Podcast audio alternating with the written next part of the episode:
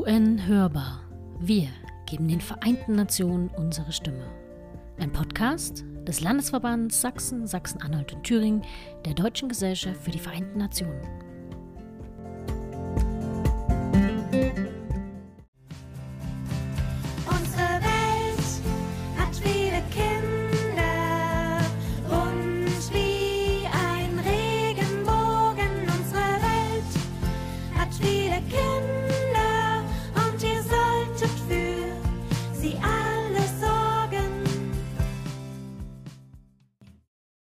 Herzlich willkommen zu unserer heutigen Folge der Uhren hörbar.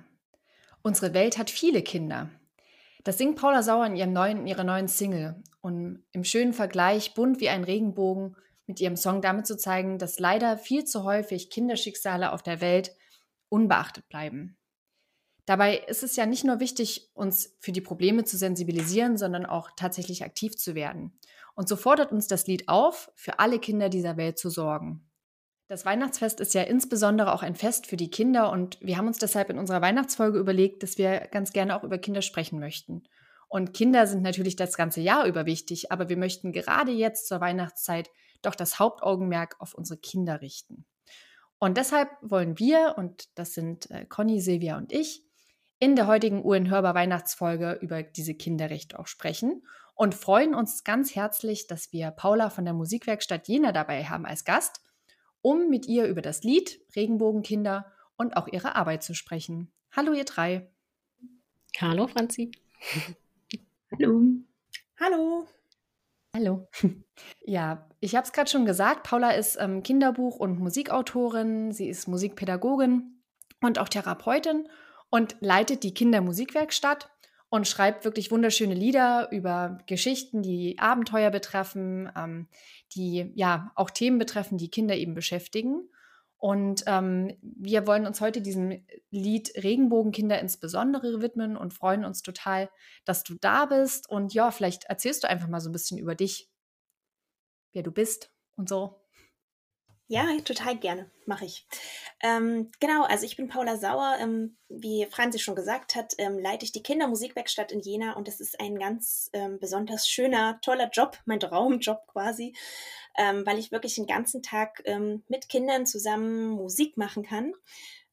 Das ist einfach wunderbar und bringt ja ganz viel Schwung und Sonne in meinen Alltag. Und ja, so entstehen eben auch ähm, tagtäglich ähm, viele neue Ideen für zum Beispiel Lieder, also auch das Lied Regenbogenkinder. Und ähm, ja, das macht mir sehr viel Spaß und macht mich glücklich. Und ähm, ich freue mich, dass ich heute hier bin. Ähm, bevor ich da gleich nochmal nachhake, warum, also was so deine Motivation zu dem Lied jetzt im Speziellen war, äh, wir haben immer so ein kleines Spiel, äh, das Entweder-Oder-Spiel ganz am Anfang, so ein bisschen zum Stimmung auflockern. Wir sitzen ja alle beim Glühwein zu unserer Weihnachtsfolge und jetzt würde ich dich einfach mal drei Sachen fragen und du antwortest mal ganz spontan, ähm, damit wir dich ein bisschen besser kennenlernen. Okay? Okay, dann geht's los. Pippi Langstrumpf oder Harry Potter? Pippi Langstrumpf. Vanillekipferl oder Zimtsterne? Zimtsterne auf jeden Fall. Und dann die letzte Frage. Wenn du eine Superkraft haben könntest, welche wäre das? Zeit anhalten oder Nerven haben wie Drahtseile? Das ist, glaube ich, so als Mama insbesondere ganz wichtig. Ja, ich tipp, nehme auf jeden Fall eher die Nerven. Nerven äh, wie Drahtseile, das kann man schon ab und zu gebrauchen. Ähm, genau, kann ich sehr gut nachvollziehen. Ähm, ja, warum, warum liegt dir das Thema so am Herzen? Warum, wie, wie kamst du dem Song? Also erzähl mal so ein bisschen die Geschichte dahinter. Was, ja, warum hast du das Lied geschrieben? Ähm, ja, also grundsätzlich ist es erstmal so, dass ich eigentlich versuche in meinen Liedern immer so ähm, Themen der Kinder aufzugreifen. Also das, was ich höre, was die mir erzählen und berichten. Und ähm, bei mir wird viel erzählt. Also die Kinder ähm, dürfen einfach viel ähm, von sich ähm, und ihrem Alltag so berichten. Ähm, und dann kam so ein bisschen die Idee auf, dass im, an jener ein Kinderrechte-Festival gefeiert wird zum Weltkindertag am 20. ähm, September. Ähm, und da kamen einfach Leute auf mich zu, ähm, die gefragt haben, ob man dafür eben etwas Musikalisches ähm, irgendwie machen könnte. Und ähm, ja, dann habe ich so ein bisschen mit den Kindern darüber gesprochen und dann ist wirklich so äh, nach und nach in einem längeren Prozess von vielen Monaten ähm, ist einfach ähm, die Idee für dieses Lied entstanden. Ähm, da habe ich ganz viel mit den Kindern einfach drüber gesprochen, auch ja mit den Kleinen schon und mit den größeren Kindern. Also es gibt ähm, Musikkurse bei mir für Kleine und halt für Große, auch Chor für Jugendliche auch und habe da ganz viele verschiedene Ideen einfach eingesammelt und ähm, ja, so ist nach und nach der Text entstanden und der Refrain und ähm, dann die Melodie in meinem Kopf. Und ja, irgendwann war das Lied fertig ähm, und ist natürlich von den Kindern mitgesungen worden. Und ähm, ja, da kriege ich dann auch eigentlich immer mein Feedback her, ob das ein gutes Lied ist, wenn die das gerne singen und wenn sie sich das immer wieder wünschen. Und ähm, dann trällernd und pfeifend ähm, rausgehen zu ihren Eltern, dann weiß ich, das ist ganz gut geworden. Ja, und so ist das Lied eigentlich entstanden, genau. Und ähm, jetzt haben wir schon so ein bisschen über Kinderrechte auch gesprochen und haben aber noch die Experten ja gar nicht befragt. Ne? Und die Experten sind natürlich die Kinder und deshalb haben wir im Vorfeld mal so ein bisschen die Kinder gefragt ähm, und haben uns so ein bisschen Meinung schicken lassen, was denn für sie Kinderrechte sind und warum die denn so wichtig sind.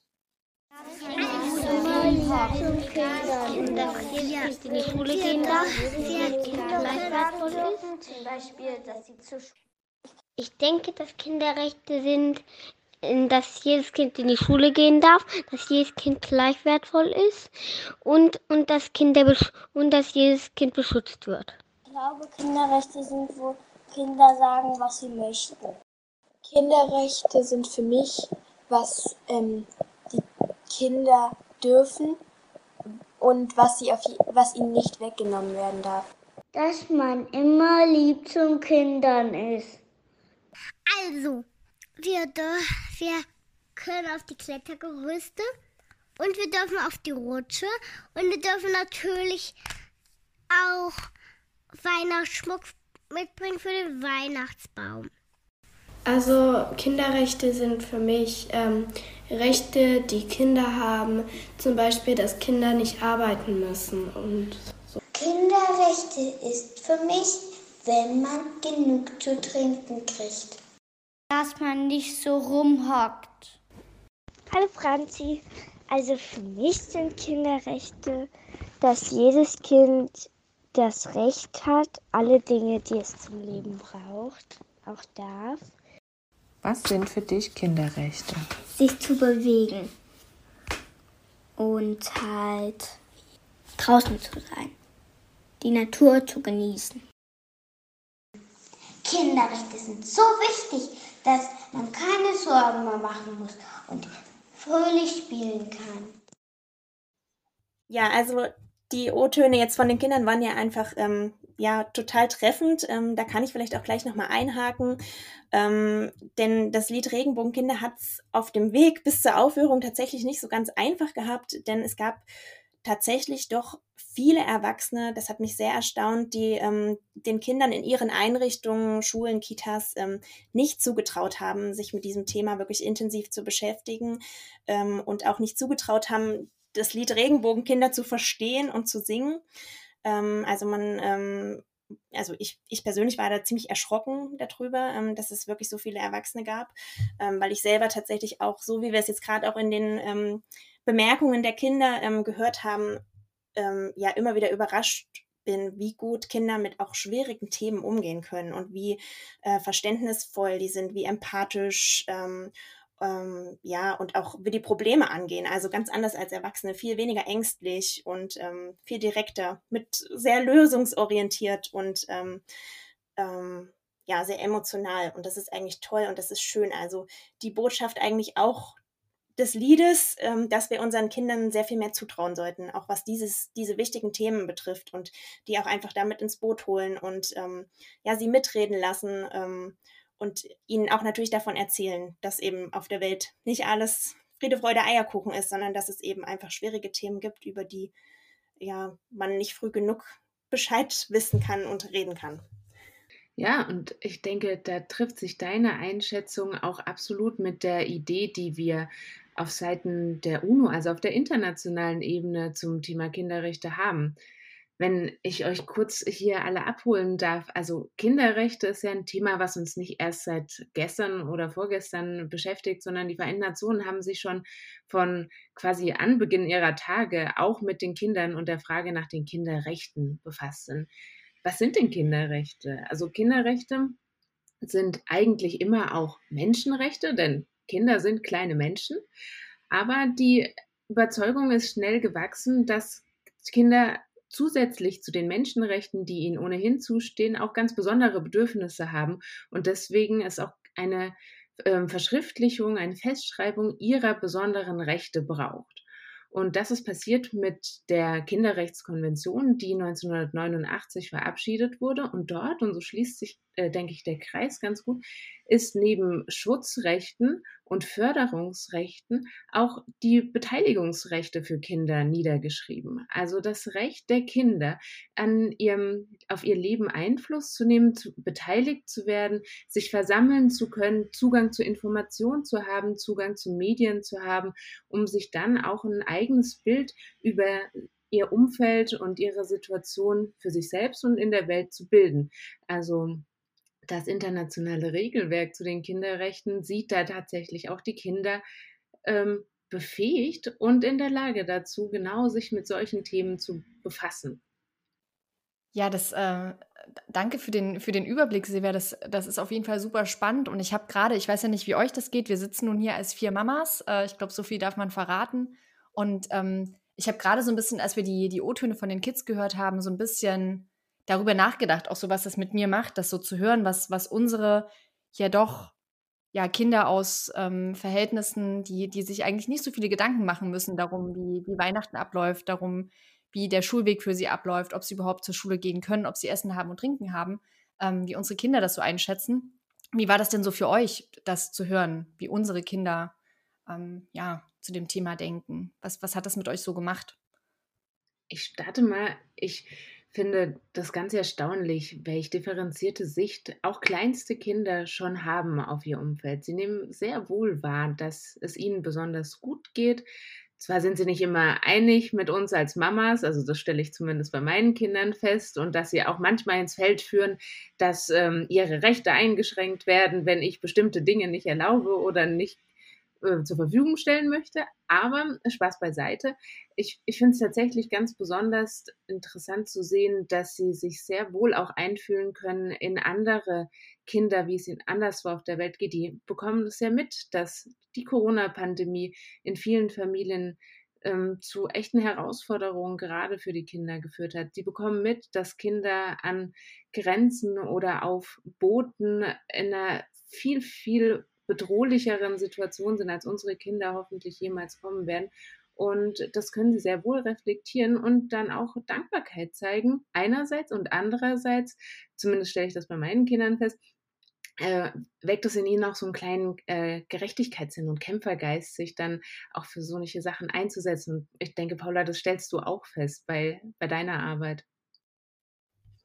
Ja, also das ist ähm, wirklich echt erstaunlich. Also wie gesagt, ich bin davon auch immer wieder sehr berührt. Also gerade wenn ich mit Kindern ähm, eben solche Themen auch irgendwie mal aufgreife.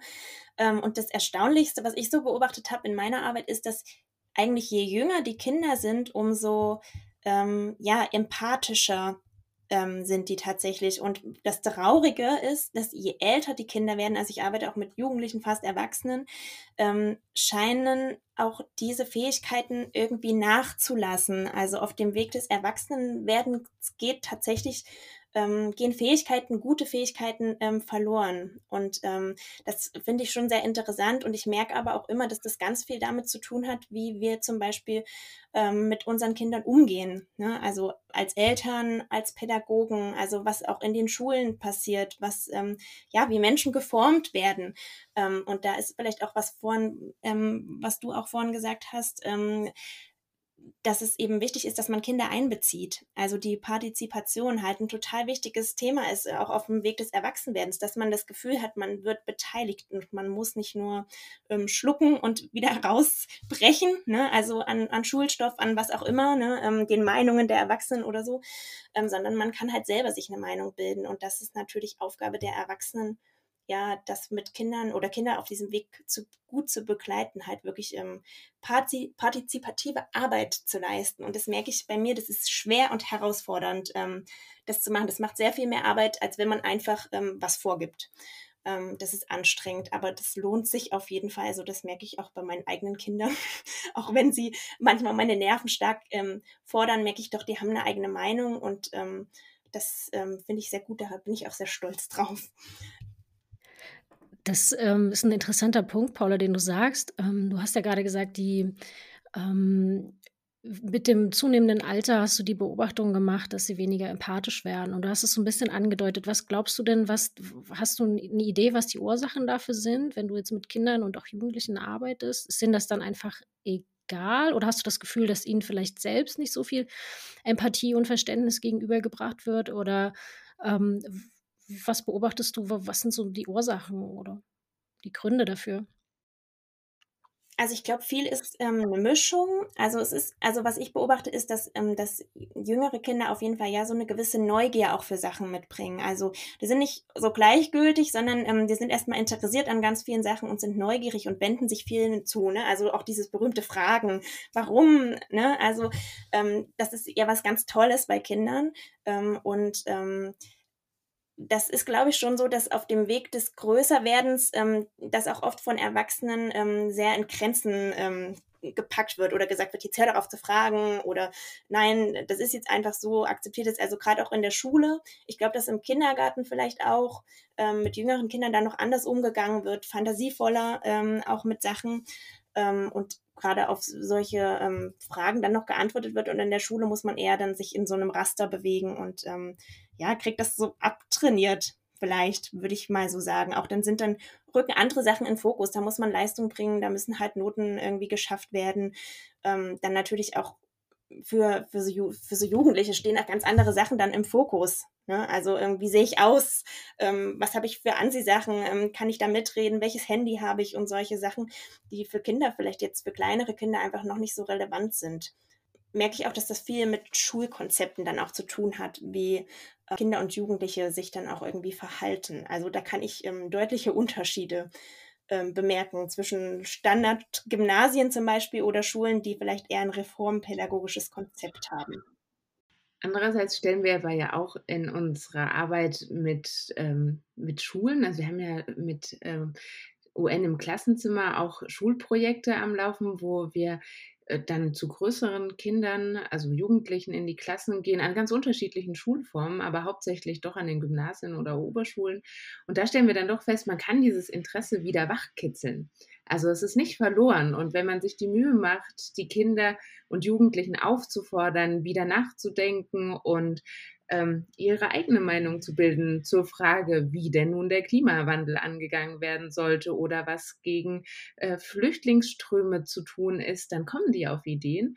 Und ich, ich bin da also ich, ich sehe deine Sorge, Paula, aber ich bin nicht ganz so pessimistisch, weil ich glaube, wir haben auch die Instrumente und die Möglichkeiten, die, die Neugier und die Empathie unserer Kinder aufrecht zu erhalten und bis ins Erwachsenenalter zu führen, wo sie dann hoffentlich zu engagierten Bürgerinnen und Bürgern werden, die nach wie vor für Kinder- und Menschenrechte einstehen können.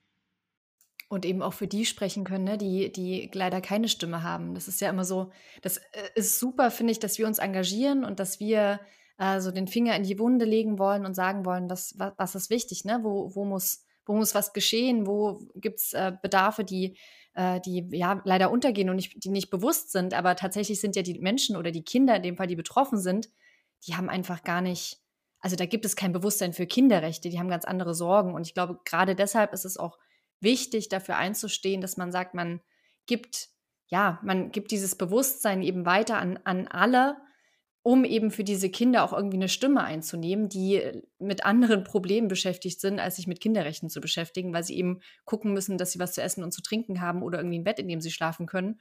Und Recht auf Bildung ist da mal ganz untergeordnet, da geht es um absolute Grundbedürfnisse. Also ich glaube, ähm, deswegen ist es total wichtig, dass wir so diesen Dialog auch suchen ne? und dass wir das Thema auch schon im Kleinen, nicht nur Vorschul, sondern auch im Kindergartenalter, ähm, dass wir das nicht thematisieren und nicht, nicht totschweigen und nicht in so einer Bubble von uns geht es ja allen gut Kinder behüten ist wichtig, aber dass auch unseren Kindern bewusst wird und dass man mit ihnen einfach ganz offen darüber kommuniziert, dass es eben nicht allen Kindern so gut geht. Ne? Das ist, glaube ich, ganz wichtig, damit man das, dieses, wie du sagst, äh, Paula, dieses Bewusstsein nicht verlernt und nicht ähm, abtrainiert bekommt. Und vielleicht noch zur Ergänzung, weil das Silvia jetzt so schön ausgeführt hat, auch mit diesen Schulprojekten äh, von UN im Klassenzimmer, was mir da immer klar geworden ist, wenn wir Kinder und Jugendliche fragen, dann haben die ganz andere und neue Ideen. Also die haben, nehmen ja dadurch eine völlig unvoreingenommene Perspektive ein und sind die denken halt noch out of the box, sozusagen im klassischen Sinne. Die haben halt noch Ideen, wo man denkt, ja, okay, das in, bei mir war das schon gar nicht mehr auf der Idee der Möglichkeiten oder auf der Liste der Möglichkeiten, die ich im Kopf hatte. Und deswegen ist es also gerade Partizipation und wie, wie er das eben auch gesagt hat, die Kinder eben zu fragen und zu sagen, was wollt ihr denn eigentlich und was ist euch denn wichtig? Wie, wie geht es euch denn eigentlich damit? Und ich hatte letztens äh, eine Diskussion mit meiner Tochter darüber, was für, ein, ähm, was für Kleidung denn jetzt Winter, Winter angemessen ist und gesagt, okay, es wäre doch jetzt die an, angemessen, die wärmere Jacke anzuziehen. Und dann haben wir ein bisschen darüber diskutiert und irgendwann meinte sie, nein, Mama, die Welt ist nicht so, wie du sagst. Ich habe ein Recht darauf, meine Lieblingsjacke anzuziehen. Und damit war das Thema aber auch beendet. Ne? Also das war halt ihre Perspektive und ähm, ja, also äh, die Kinder dann halt einfach zu fragen und denen halt zuzutrauen, dass sie gewisse Entscheidungen vielleicht einfach auch gut treffen können und wir uns als Eltern das nicht immer, also ihnen das nicht quasi vorwegnehmen müssen, sondern dass sie da auch sehr wohl gute, eine gute Einschätzung abgeben können, eigentlich häufig. Besser als wir das manchmal denken. Und ich, ja, ich glaube auch wirklich, das hat auch, also deswegen ist es auch sehr, sehr, sehr wichtig, dass Kinder halt erleben, dass sie eben selbstwirksam sein können und dass man sie ernst nimmt und ähm, dass sie eben mitreden dürfen, mittun dürfen und ähm, ähm, das wiederum macht dann, weckt dann ja auch sozusagen oder das Interesse oder man hat dann eben ähm, auch mehr Lust daran, ähm, irgendwas zu entwickeln, ne? Ideen zu entwickeln, sich zu beteiligen, sich für was einzusetzen. Ähm, wenn man das Gefühl hat, das führt auch zu einem Erfolg oder ne, man, ähm, man kommt damit auch irgendwie ja zum Ziel dann. Ähm, und ähm, das ist, glaube ich, ein total, ja, total wichtiger Auftrag, Bildungsauftrag bis ins Erwachsenenalter. Und da stimme ich dir auch zu, Conny, dass, dass das auf jeden Fall ähm, man das auf Wecken und Wachkitzeln kann. Ähm, auch bei Älteren, auch bei Erwachsenen hoffentlich noch. Also, dass man nicht verloren ist, wenn man erwachsen ist, äh, sondern dass Empathie ja was ist, was man auf jeden Fall auch wieder freibuddeln kann, wenn es ein bisschen verhüttet ist. Gibt es dann danach einfach den warmen Kakao, dann ist es auch wieder gut, wenn die Jacke ein bisschen zu dünn war. ähm, ich habe so, also vielleicht wollen wir mal oft über Deutschland sprechen auch. Conny, du bist ja so ein bisschen unsere Expertin für für das Grundgesetz auch. Ne? Und ähm, vielleicht magst du mal so ein bisschen irgendwie uns erzählen, wie, ja, wie sieht es denn in Deutschland aus mit den Kinderrechten? Ne? Also die Kinderrechtskonventionen bei den Vereinten Nationen, wir haben es gehört, die gibt es schon ganz lange, aber in Deutschland im Grundgesetz verankert, das äh, war ja lange Zeit nicht so.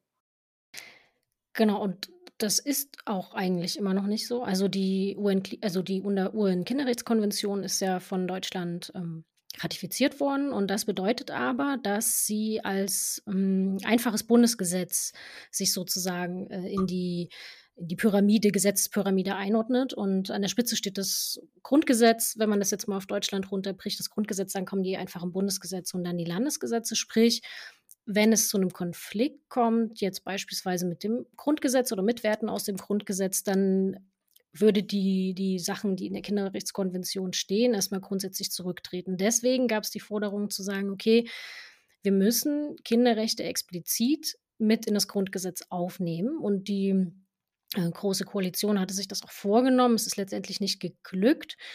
Ähm, und äh, ja, die Frage ist so ein bisschen, worum geht es denn eigentlich? Häufig, also ein wichtiges Argument, was immer vorgebracht wird, ist, ja, wieso, es sind doch Kinderrechte sind doch, also Kinder sind doch Menschen, Silvia, du hattest das ja vorhin auch gesagt. Kinder sind Menschen und damit sind sie doch ähm, auch Grundrechtsträger, was stimmt, sie sind Grundrechtsträger und damit doch auch vom Grundgesetz geschützt. Und das mag so sein und das ist so, aber auch Silvia hat es ja vorhin schon betont, sie sind eben nicht nur kleine Menschen, sondern sie haben besondere Bedürfnisse und besondere Bedürfnisse, die gesehen und berücksichtigt werden müssen. Und das passiert eben nicht nicht überall. Und die Idee ist, die, also insbesondere zum Beispiel den Vorrang des Kindeswohls mit in das Grundgesetz aufzunehmen. Und ähm, letztendlich auch dafür zu sorgen, dass Kinder ein rechtliches Gehör bekommen. Auch das ist eigentlich schon verwirklicht, wenn man so will, aber dass sie auch, also dass das, was sie sagen, auch tatsächlich berücksichtigt wird, weil ich glaube, das ist immer noch der nächste Schritt zu sagen, wir nehmen die Kinder ernst genug, wir, wir nehmen das, was sie sagen und werten das nicht ab, sondern nehmen das und nehmen das ernst und berücksichtigen das bei bestimmten Entscheidungen. Also gerade im Familienrecht ist das, oder bei Scheidungsfragen ist das immer sehr, ähm, ja, sehr umstritten und sehr wichtig. Geht es um das Kindeswohl oder geht es um das Recht der Eltern? Oder auch bei anderen ähm, ähm, Entscheidungen. Also man, also ich glaube, was niemand bezweifelt, ist, dass das die Hauptpflicht und das Recht der Erziehung äh, und der Pflege der immer noch bei den Eltern liegt und dass das auch nicht bei dem Staat, beim Staat zum Beispiel liegen sollte. Aber was eben ein Stück weit relativiert werden sollte oder äh, wie stark im Gegengewicht dazu das Kindeswohl denn eigentlich wiegt. Und ähm, das ist der, äh, die entscheidende, der entscheidende Punkt, wenn es darum geht, auch Kinderrechte im Grundgesetz zu verankern. Wie gesagt, bisher ist es leider nicht geglückt. Es gab drei Vorwürfe, äh, drei, genau, Vorwürfe ist gut, drei Entwürfe, ähm, äh, das ins, im Grundgesetz zu verankern, wobei sich letztendlich nur der, der letzte Entwurf wirklich durchgesetzt hat, der aber in der Art und Weise, wie er ausgestaltet war, den Kinderrechten letztendlich keinen Gefallen getan hat, weshalb sozusagen gut ist, dass es in der letzten äh, Legislaturperiode jetzt auch nicht tatsächlich beschlossen wurde. Und ich denke, die, die neue Regierung sollte sich dem Thema auf jeden Fall annehmen und die auf eine richtige Weise im Grundgesetz verankern, um auch den, das darf man auch nicht vergessen, um auch den Eltern mehr Handhabe äh, zu geben, sich für ihre Kinder einzusetzen und genau diese Rechte für die Kinder auch durchzusetzen, auch gegenüber dem Staat durchzusetzen. Genau. Da ploppt mir sofort äh, unsere derzeitige Krise äh, im Kopf hoch. Und ähm, wenn wir über besondere Bedürfnisse sprechen von, von Kindern, dann gibt es ja auch so das Recht auf Spiel, auf Freizeit, auf Erholung, was so ganz besondere Kinderrechte irgendwie sind, weil es eben nicht nur kleine Erwachsene sozusagen oder kleine Menschen sind, äh, sondern eben Menschen mit ganz anderen Bedürfnissen, weil es eben, eben einfach Kinder sind.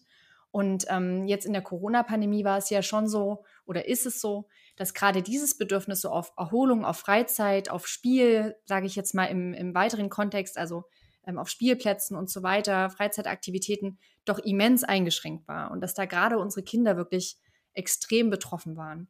Und mich würde total interessieren, Paula, wie du das einschätzt und wie du das erlebt hast. Ähm, weil natürlich in der Musikwerkstatt, du machst, gibst Musikkurse, du hast es erzählt, für, von ganz klein bis, bis jugendlich und schon doch größer. Ähm, ich weiß auch, weil äh, mein, mein kleiner Sohn auch daran teilgenommen hat, dass du das auch digital gemacht hast äh, während der Corona-Pandemie. Aber wie war das für dich? Wie, wie hast du das wahrgenommen, so dieses Bedürfnis von Kindern, gerade jetzt auch in der Pandemie? Und wie konnte man dem eigentlich gerecht werden? Also wie, für wie schwierig schätzt du das ein? Ähm, ja, also erstmal ist da was ganz, ganz Schlimmes passiert ähm, in dieser Zeit tatsächlich. Also mit diesem Wegbrechen von Freizeitaktivitäten, von Hobbys. Ähm, ja, eigentlich weiß ich nicht, ich weiß nicht so genau, wie man das äh, beschreiben kann, aber also mir kommt das immer so vor wie so ein bisschen was abschneiden von einem Menschen. Ähm, als Erwachsener kann man das, glaube ich, ähm, ganz gut irgendwie ab oder sucht sich halt was anderes. Ähm, aber für Kinder finde ich das schon extrem einschneidend ähm, und das habe ich auch so erlebt. Ähm, und es ähm, als sehr, sehr schwierig empfunden. Ähm, und es ist ja nach wie vor auch noch so, dass das noch nicht in allen Bereichen ähm, wieder normal ist, beziehungsweise dass es ja auch gerade wieder eher rückläufig ist und Sachen wieder verboten werden. Ähm, und ja, allein die Botschaft ähm, sozusagen, es wird irgendwie was, was ich mag, was ich gerne habe, was mir sehr wichtig ist, was mich ausmacht als ähm, Kind, als Jugendlicher, ähm, wird verboten ähm, und wird oder wird mir verboten, ist, ähm, finde ich, eine schwierige Botschaft. Und ich glaube, dass da sehr viele Kinder extrem drunter gelitten haben. Also da ist ja jetzt nicht nur, wenn man jetzt an Klavierunterricht denkt oder sowas, aber auch einfach viele Kinder sind ja wirklich, ähm, gehen nach der Schule in, in ähm, Jugendclubs oder ähm, ne, also solche Treffs, ähm, wo einfach dann erwachsene ähm, Pädagogen, Sozialpädagogen einfach Sachen anbieten, ähm, die Nachmittage gestalten. Also da ist ja auch ganz viel solche Arbeit weggebrochen, dass Kinder einfach wirklich in ihren vier Wänden eingesperrt waren. Ähm, ja, und freie Entfaltung nicht mehr möglich war. Und bei uns habe ich das schon also wir haben das möglichst lange aufrechterhalten, das auch versucht mit ähm, Abständen und was weiß ich nicht, was man halt so tun kann ne, als Einrichtung. Ähm, Wenn es dann halt natürlich offiziell verboten wird, ähm, muss man sich was anderes überlegen. Dann haben wir, ähm, wie du auch gesagt hast, Franzi, ähm, das digital angeboten. Auch für ganz kleine schon. Mit auch etwas Widerstand, muss ich sagen. Also ich hab, hab, konnte mich damit nicht so gut anfreunden anfangs, habe dann aber gemerkt, es ist natürlich besser als gar nichts, ähm, weil man einfach die Kinder mal sieht. Man ähm, bietet denen dann schon auch irgendwie eine Art von kleiner Abwechslung. Die sehen die anderen Kinder. Also das ist schon irgendwie auch eine Form von sozialem Zusammenkommen, ähm, wo man auch Spaß haben kann und es auch, ähm, wenn man sich Mühe gibt, ähm, das schon auch lustig gestalten kann. Aber das ist natürlich nie und nimmer dasselbe, wie sich ähm, in real zu treffen, sich zu begrüßen, sich irgendwie ne, gegenüberzustehen. Ähm, Mimik und Gestik dann zu sehen, ähm, das ähm, kann man einfach nicht ersetzen. Ähm, und ähm, es ist auch leider so, dass sehr viele Kinder über diesem langen Lockdown-Zeitraum die Lust verloren haben. Ähm, und dann einfach, also das ist natürlich auch eben so was Typisches, dass man sich dann irgendwie wegorientiert oder vergisst, ähm, ach, das war ja schön, es hat mir Spaß gemacht, sondern das ist dann halt einfach irgendwie erstmal weg aus dem Kopf und ähm, dadurch sind viele Kinder tatsächlich ähm, ja uns weggebrochen, was sehr schade ist. Und ähm, ja, also ich, ich finde es sehr traurig, wie das so abgelaufen ist, auf jeden Fall, ja also pa Paula, was du gesagt hast ähm, und auch was, was, was Conny anbrachte, kann ich absolut nachvollziehen, sowohl im privaten wie auch gesamtgesellschaftlich gesprochen. Ob jetzt die Lösung wirklich an der Rechtsgrundlage hängt, weiß ich gar nicht so genau, denn wir könnten akademisch eine ganze Weile darüber diskutieren, ob es nun die Kinderrechte im Grundgesetz braucht oder nicht. Was wir tatsächlich haben, ist die Kinderrechtskonvention. Und die Kinderrechtskonvention hat vielleicht keinen Verfassungsrang in Deutschland, aber sie ist doch geltendes Recht. Und genau dort haben wir all die Rechte, die jetzt eingeschränkt wurden, doch verbindlich festgelegt. Und ein, jeder Staat und auch Deutschland ist auf diese Rechte verpflichtet und ähm, hätte sich oder muss sich auch daran messen lassen. Und ich denke, woran es scheitert, ist die fehlende Lobby, die fehlenden Fürsprecher. Und deswegen ist es so wichtig, dass auch wir heute darüber sprechen. Und das ist ja letztendlich auch so ein bisschen der Grund oder ein Grund ja auch, dass, dass die Kinder einfach da nicht beteiligt wurden. Ne? Also, dass es da niemanden, kein Interessenvertreter für die Kinder im, in, in irgendeiner Expertenkommission saß und gesagt hat, okay, ähm, es geht hier um den Schutz irgendwie des Gesundheitssystems und des Lebens von vielen Menschen, aber es geht so in die Waagschale jetzt auch, ne, so vom, als Jurist ist man ja immer mit diesen Waagschalen unterwegs und man legt in die eine Waagschale etwas, aber dann, dann in der anderen Waagschale liegt aber auch etwas. Und ich finde halt, die, dass man erstmal alles in die Waagschale legen kann, setzt halt auch voraus, dass man beteiligt wird und dass man die Möglichkeit hat, gehört zu werden und dass die überhaupt die Interessen oder die Probleme der Kinder überhaupt in irgendeiner Form thematisiert werden. Und ich glaube, das hat man gerade am Anfang, ist, also da will ich auch niemanden einen Vorwurf machen, aber das hat man einfach vergessen, wenn man es mal so sagen darf. Ne? Es ist einfach vergessen worden. Und deswegen vielleicht auch die Idee, wenn es im Grundgesetz als fest verankerter Wert gestanden hätte, hätte man sich das vielleicht als Interessensgruppe, hätte man vielleicht als Interessens, die Interessensgruppe da stärker berücksichtigt und hätte sie auch eher in diesen Prozess mit einbezogen. Denn jetzt, also gerade in Sachsen zumindest, gab es zumindest Zurückhaltung in Bezug auf die Angebote für Kinder, ähm, die länger offen zu halten und auch die Sportmöglichkeiten für Kinder länger offen zu halten und Vereinsmöglichkeiten, damit eben jetzt gerade nicht wieder äh, die Kinder unter diesem Punkt leiden. Und ich glaube, das hat man am Anfang versäumt. Ja. Das war ja auch sehr sichtbar. Also das hat man ja auch in vielen Studien und so weiter ähm, gesehen, oder? Also die Zahlen haben es ja auch einfach gesagt, ne? Die Kinder- und Jugendpsychiatrien, die waren voll ähm, mit, mit verzweifelten ähm, Kindern, die nicht mehr wussten, wohin und ähm, wirklich Probleme gekriegt haben. Also bis hin zu schweren Depressionen, was einfach ähm, dann wirklich auch viel daran lag, dass einfach ja das soziale Leben komplett drumherum weggebrochen ist. Und deswegen ja wäre das natürlich toll, wenn man da eine Rechtsgrundlage hätte und das dann ein bisschen mehr Gewicht bekommt. Sie brauchen Menschen, die sich engagieren. Deswegen an dieser Stelle als Mama ganz lieben Dank auch an Paula für ihr, für ihr Engagement und für, also ich weiß, dass es meinem Sohn ganz viel Spaß macht und ähm, dass er sich gefreut hat, auch via Zoom äh, mit dir zu singen und zu klatschen. Und deshalb äh, glaube ich, dass es ganz wichtig ist, an der Stelle nochmal darauf hinzuweisen, dass es ja auch viele Menschen gibt, die sich wirklich, wie du auch, dafür einsetzen, ähm, den Kindern so ein bisschen auch Gehör zu geben und dass man das total unterstützen sollte und da auch wirklich, ähm, ja, so ein bisschen so ein Ausrufezeichen setzen sollte.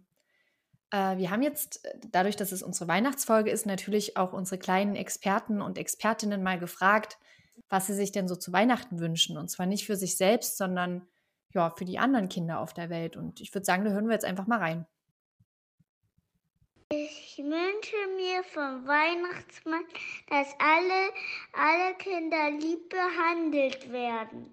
Jeder Mensch soll geliebt sein, egal ob äh, Kind oder Erwachsener, egal welche Hautfarbe. Was wünschst du allen Kindern auf der Welt? Dass sie gut schlafen können und dass sie ein schönes Bett haben auf jeden Fall. Dass sie ein schönes Zuhause haben und dass sie natürlich schön in der Schule was machen können. Also ich wünsche allen Kindern auf der Welt ähm, viel Glück und Gesundheit. Ich wünsche allen Kindern, dass sie mit Mama, Papa und ihren Geschwistern Weihnachten feiern können. Und den anderen Kindern auf der Welt wünsche ich zu Weihnachten, dass sie auch die gleichen Kinderrechte wie wir, wie wir kriegen und dass sie äh, weiter auf die, also in die Schule gehen können. Und ja, tschüss. Ja, da waren, glaube ich, einige gute äh, Wünsche dabei, die wir alle nur unterstützen können. Und es ist auch hier wieder total erstaunlich, was die Kinder doch, ähm, doch da so sagen, ne? wenn man sie einfach so fragt und ähm, ja, welche, welchen, welche Sensibilität sie doch eigentlich haben für, für das Thema. Und äh, wir haben uns jetzt überlegt, normalerweise machen wir das ja nicht, aber wenn wir uns dann als Erwachsene was wünschen könnten und mal was nicht materielles und auch darüber nachdenken, was unsere Zuhörer und Zuhörerinnen sich vielleicht füreinander wünschen können, wenn sie sich doch nichts Materielles schenken wollen, dann wären ja auch Spenden für, ja, für Kinderorganisationen oder für Kinderhilfen und äh, Vereine ganz schön. Und deswegen haben wir uns gedacht, dass wir einfach jeder mal sagen, ähm, für wen wir denn so aufrufen würden, dass die Leute vielleicht spenden, die was spenden möchten. Ich würde sagen, Paula, vielleicht fängst du einfach mal an. Ja, gern.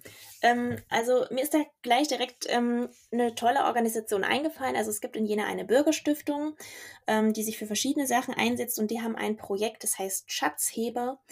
Ähm, das finde ich persönlich sehr, sehr schön. Also da kann sich eigentlich jeder bewerben und mitmachen und ähm, geht dann in verschiedene Einrichtungen, Schulen, Kitas, um dort quasi ähm, Schätze zu heben mit den Kindern, ähm, also sprich ähm, die Ressourcen ähm, und Fähigkeiten der Kinder auszugraben und auszubuddeln.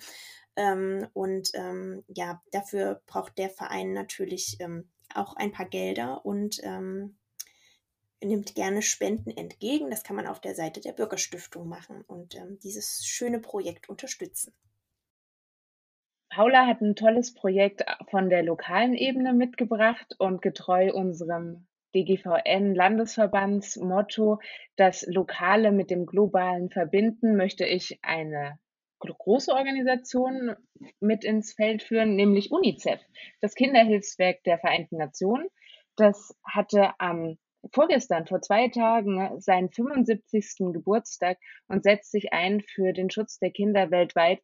Und auch die arbeiten vor allem mit Spenden, so dass sie sich an vielen verschiedenen Stellen äh, zu verschiedensten Themen einsetzen können. Und vielleicht ist das ja die richtige Organisation für die ein oder den anderen Zuhörer heute.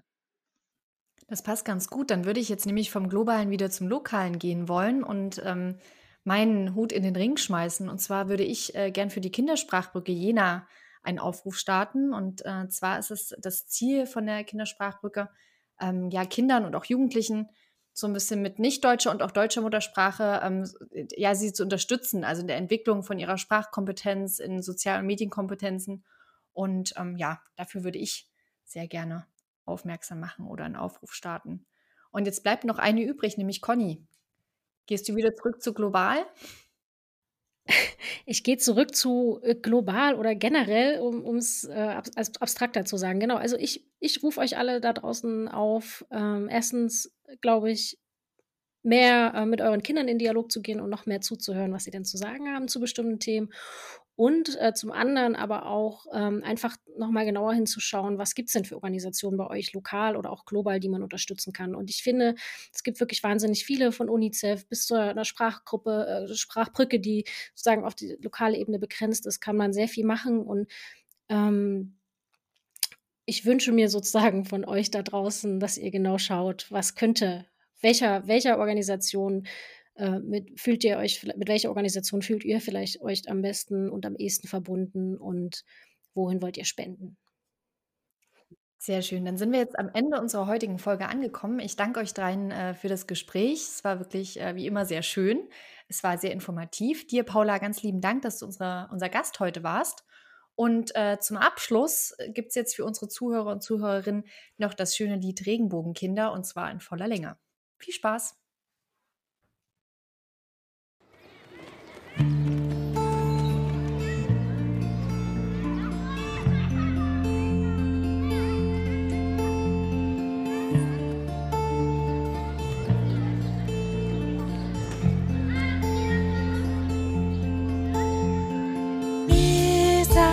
Lebt in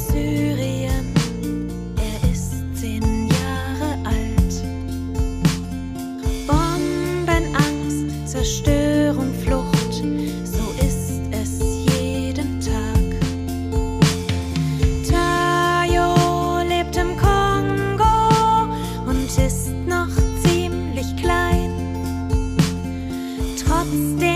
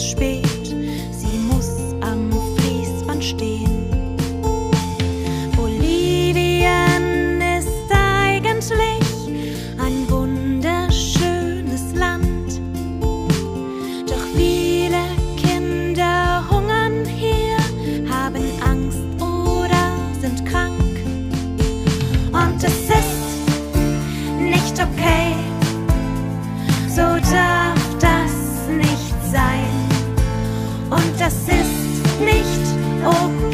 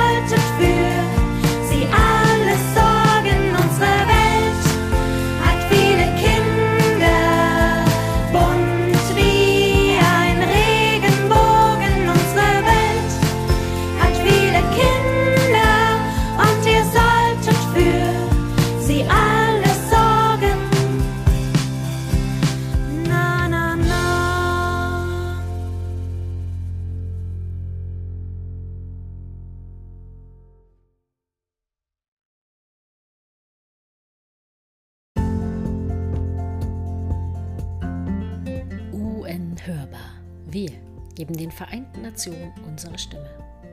Dir hat gefallen, was du gehört hast? Möchtest kritiklos werden oder hast vielleicht sogar einen Wunsch für eine der nächsten Folgen? Dann schreib uns gern an podcast.dgvn-mitteldeutschland.de. Bis zum nächsten Mal, wenn wir die UN für euch wieder hörbar machen.